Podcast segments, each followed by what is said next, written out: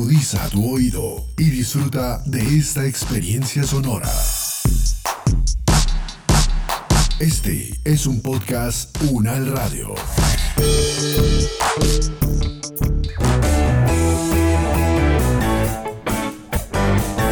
Salud Unal, contigo. Escuchar, aprender y compartir información de calidad sobre bienestar.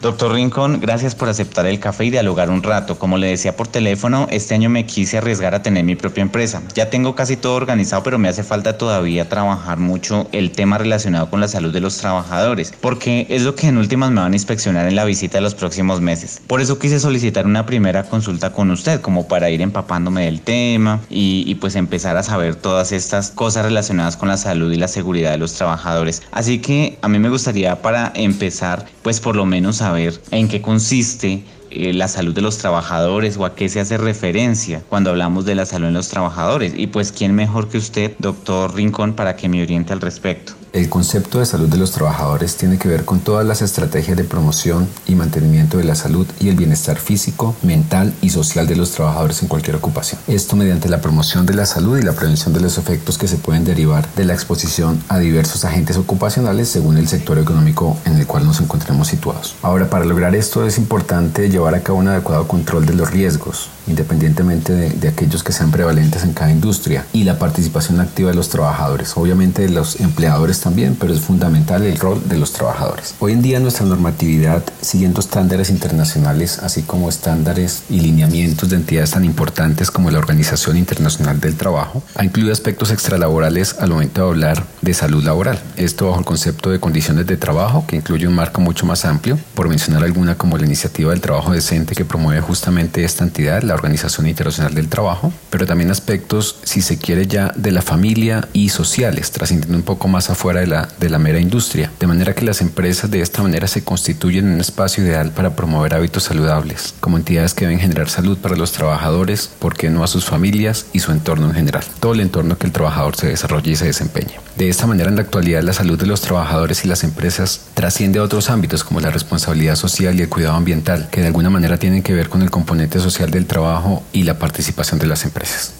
De acuerdo, doctor. Y me interesa mucho saber cuáles son las 10 primeras enfermedades laborales en Colombia. Es que me parece importante tenerlas muy presentes. Lo primero es mencionar que tenemos en el país un importante subregistro de enfermedades laborales y muy seguramente muchas de estas enfermedades, inclusive de alto costo, vienen siendo tratadas por las entidades promotoras de salud, las EPS. Esto porque aún no contamos con un sistema juicioso que correlacione especialmente algunas de estas patologías con los factores de riesgo de exposición ocupacional. Inclusive nuestros médicos no tienen en la consulta el hábito de estar preguntando a los pacientes en qué trabajan y qué factores de riesgo tienen en, la ocupación habitual. Bajo este contexto y según la información del Ministerio de Salud y Protección Social, así como de FASECOLDA, que es la Federación de Aseguradores Colombianos, las 10 primeras enfermedades laborales en Colombia son en su orden Primero, lamentablemente, son, es el diagnóstico, entre comillas, sin información, es decir, aquí tenemos una falencia importante, seguido del síndrome de túnel del carpo, la hipoacusia neurosensorial bilateral, el lumbago no especificado sería el cuarto, la epicondilitis lateral,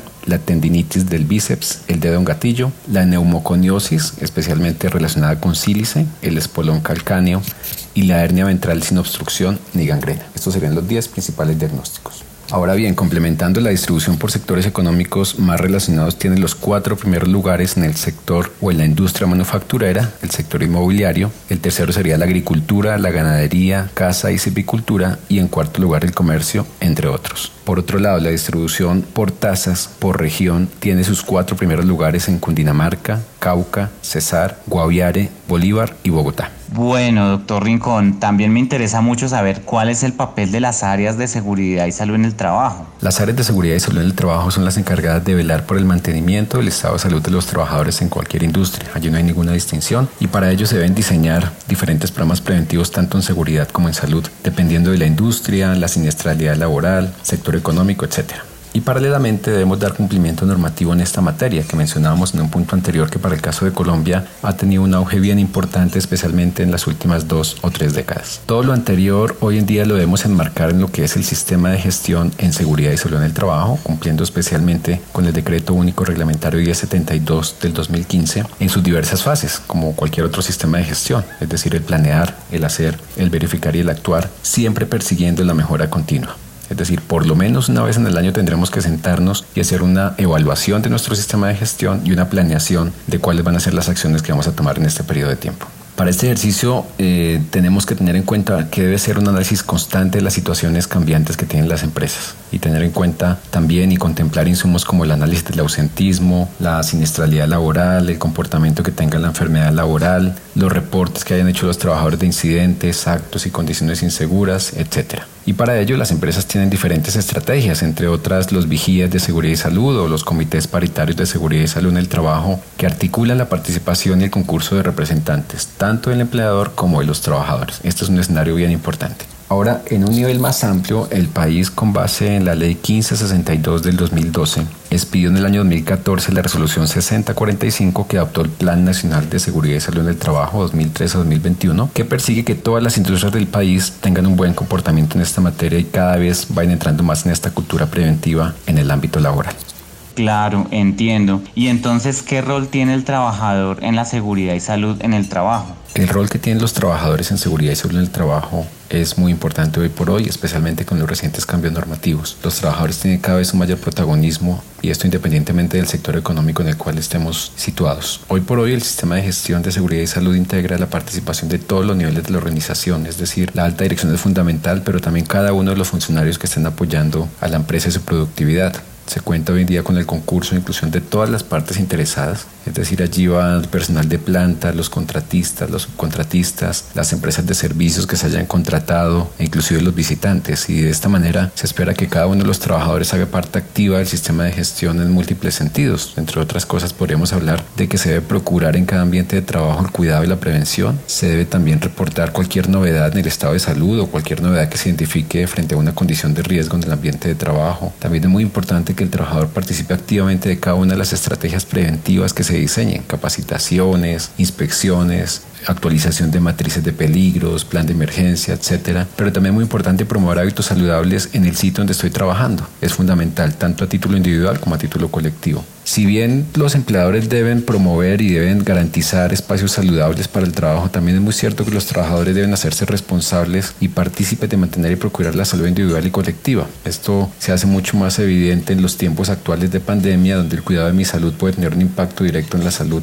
de otras personas. Es así como las empresas deben habilitar y dar a conocer los canales por medio de los cuales se pueden reportar novedades en el sistema de cualquier ambiente de trabajo o cualquier condición de riesgo de parte del trabajador y esta responsabilidad es del trabajador en el sentido de interesarse por conocerlos y hacer un uso debido de cada uno de estos canales. Otro asunto que también me parece importante y me urge saber es acerca de la incapacidad laboral. ¿Qué me puede decir usted al respecto, doctor Rincón? Una incapacidad laboral se puede definir como la imposibilidad que tiene un trabajador de realizar las funciones para las cuales fue contratado en el sitio y horario habitual. Y las incapacidades laborales pueden tener diferente origen. Una puede ser, de las más importantes, la de origen común, constituye la gran mayoría y el más alto porcentaje del ausentismo, puede estar entre un 80 y un 90% en las diferentes empresas.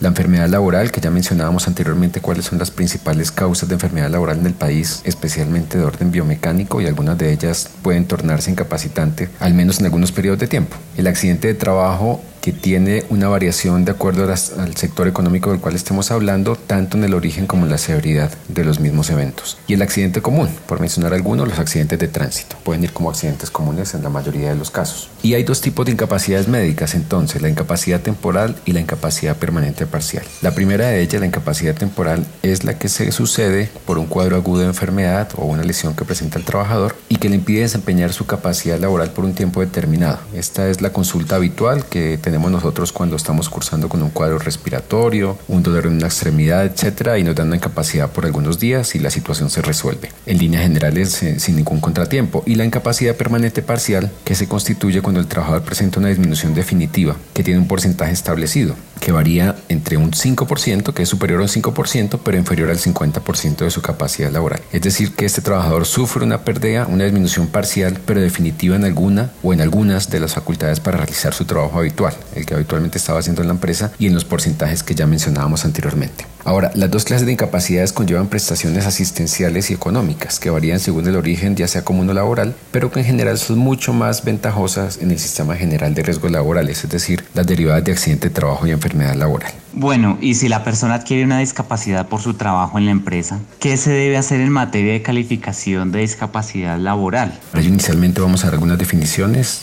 específicamente la de discapacidad, que es una condición que incluye déficits, limitaciones en la actividad y restricciones en la participación. Indica los aspectos negativos de la interacción entre un individuo con una condición de salud específica y los factores de contexto, es decir, los factores ambientales y personales. A su vez, una persona con discapacidad puede ser definida como un individuo que presenta alteraciones en diferentes órdenes, a nivel físico, a nivel mental, intelectual, sensorial, a nivel visual, auditivo, y que la pone en desventaja frente a sus semejantes. De esta manera le o le limita en algunas ocasiones la participación en diferentes actividades de orden personal, de orden educativo, de orden laboral, recreativo, cultural, deportivo, etc. Y de esta manera el proceso de calificación de discapacidad corresponde a la determinación de este grado de deficiencia, de la función o de estructura a nivel corporal, de limitación en la actividad, de las capacidades para desarrollar una actividad a nivel individual y las restricciones en la participación a nivel social. A nivel corporal, por ejemplo, se determina cuando se presenta una desviación o una pérdida significativa en una función o en una estructura corporal y de esta manera se establece la deficiencia. Esta situación puede ser temporal o permanente según la patología o según el cuadro, puede ser progresiva, puede ser regresiva o estática, o puede ser intermitente o puede ser continua. A nivel individual, cuando la persona con una deficiencia presenta alteración en las capacidades que le permiten ejecutar sus actividades en, ambientes normales y en este caso se dice que presenta una limitación en la actividad. Y a nivel social es la persona que con una deficiencia o una limitación en la ejecución de sus actividades en, en el entorno en el cual él se desempeña puede presentar dificultades en la realización de sus actividades y esto hace que experimente una restricción de la participación en las situaciones vitales. Mire lo importante de esto que me está diciendo, doctor Rincón, y para no demorarlo más, porque supongo que su agenda es demasiado limitada, quisiera saber cuáles son los pasos para la calificación de la discapacidad laboral. Mencionar que este proceso cambió con la emisión del decreto 1507-2014, por el cual se expidió el manual único para la calificación de la pérdida de la capacidad laboral y ocupacional, y que cuenta con dos títulos. El primero de ellos tiene en cuenta la valoración de las deficiencias, las cuales son contempladas como la alteración en las funciones fisiológicas son las estructuras corporales de una persona y que pueden consistir en una pérdida, un defecto, una anomalía o cualquier otra desviación significativa respecto a la norma estadísticamente establecida. Tiene este título 1 15 capítulos, entre otros las deficiencias por alteraciones debidas a neoplasias o cáncer, las deficiencias por alteraciones del sistema cardiovascular, del sistema respiratorio, deficiencias por alteración del sistema digestivo, urinario, del sistema hematopoyético, de órganos de los sentidos, etc. Son 15 capítulos y pasaríamos así al título número 2 que tiene en cuenta la valoración del rol laboral, del rol ocupacional y otras áreas ocupacionales. Entonces se toma el resultado de las deficiencias del título 1 y se suma con lo relativo al título 2 y de esta manera se obtiene el total de la pérdida de capacidad laboral y ocupacional, que es un porcentaje. Puede ocurrir en algunos casos que los trabajadores no están de acuerdo con este porcentaje que obtuvieron y en ese caso ellos pueden acudir a las juntas de calificación que como un ente imparcial pueden hacer una nueva revisión y si es preciso una calificación del caso. Ahora bien, para estas personas que adquieren la condición de discapacidad es muy importante que las empresas les brinden la oportunidad y el derecho de acceder a todos los procesos de rehabilitación de acuerdo a las funciones para las cuales ha sido contratado. Esto buscando que el trabajo sea un ente que ayude con la recuperación de estas funciones que él tenía habitualmente en la empresa en las diferentes dimensiones que tiene el individuo. Doctor Rincón, muchas gracias por brindarme esta primera asesoría en materia de salud y seguridad de los trabajadores y ya entonces le estaré buscando para que por favor me apoye con todo lo que requiera para mi empresa.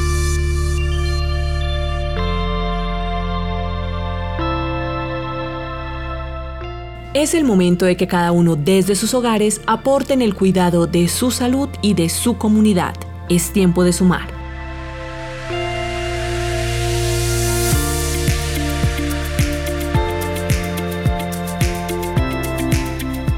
Este podcast contó con la dirección de María Luisa Cárdenas, profesora de la Facultad de Medicina de la Universidad Nacional de Colombia. Coordinación General, María Fernanda Lara Díaz. Investigación y producción periodística, María Camila Arriápira, María Camila Gómez y Jaime Alberto Méndez. Producción General, Diana Samira Romero. Experto invitado, Juan Ignacio Rincón, médico cirujano, especialista en gerencia de salud ocupacional, salud y trabajo, magíster en seguridad y salud en el trabajo, salud y trabajo, con la actuación de Jaime Méndez, producción sonora, Edgar Huasca.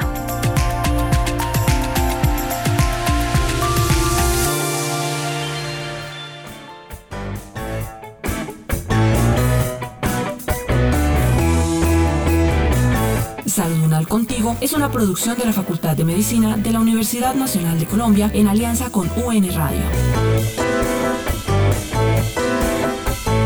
Salud Unal.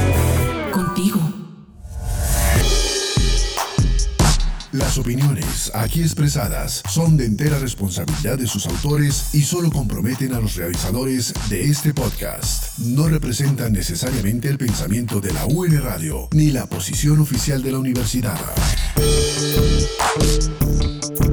Este y otros podcasts en nuestro sitio web podcastunradio.unal.edu.co. Universidad Nacional de Colombia, proyecto cultural, científico y colectivo de nación.